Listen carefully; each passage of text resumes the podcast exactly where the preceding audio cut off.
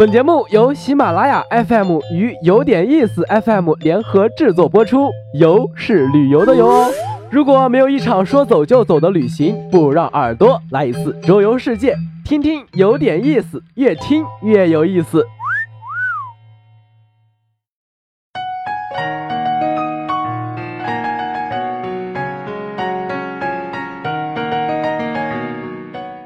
国民老公的爸爸，国民公公王健林火了。他告诉想做首富的年轻人，梦想是要有的，但要先定个小目标，完成再说。比方说，我先挣他一个亿。于是小柯就被狠狠灌了一口鸡汤。对的，梦想是要有的，我先挣他一个亿，然后要去睡遍魔都最贵的酒店，吃遍魔都最贵的餐厅。第一件事就是去住国民公公今年在上海建成的七星级豪华酒店。上海万达瑞华酒店，耗时三年，总造价也就是它的三十四个小目标而已。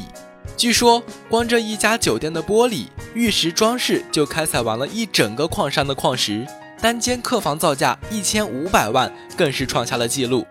想想住上一晚，入眼的装饰品都是名家之作，甚至连玉石的水龙头都是镀金的。两百七十度观赏壮丽江景，无论是历史感厚重的万国建筑博览群，还是现代高楼林立的陆家嘴，全部一览无遗。嗯，这必须入列目标之一。国民公公很豪，然而在魔都住一晚花费最高的却不是他家的酒店，位于浦东的文华东方酒店拥有魔都最奢华的总统套房，睡一晚十六万。套房光是面积就有七百八十八平米。客厅、厨房、浴室、健身房算什么？还有私人空中花园以及独立的娱乐、会议及休憩区域，专属的管家提供二十四小时的贴身服务。我唯一担心的就是这么大的地方，真的不会走着走着就迷路了吗？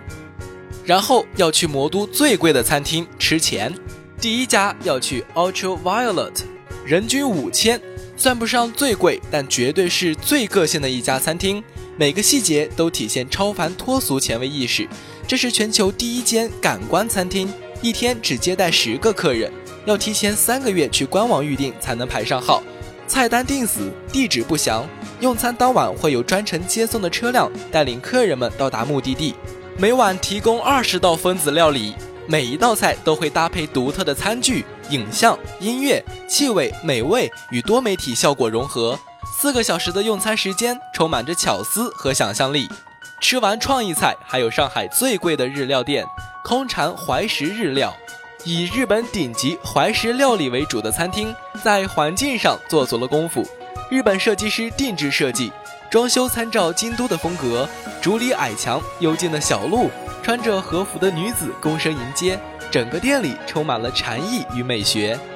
空蝉的套餐价格由一千八百八十元到四千八百八十元每位不等，需要提前预定，因为所有的食材都是从日本空运而来，苛刻考究。虽然这些天价酒店和餐厅走的都是可远观而不可亵玩焉的高大上路线，但是有了一亿元的小目标，去这些地方那都不是事儿。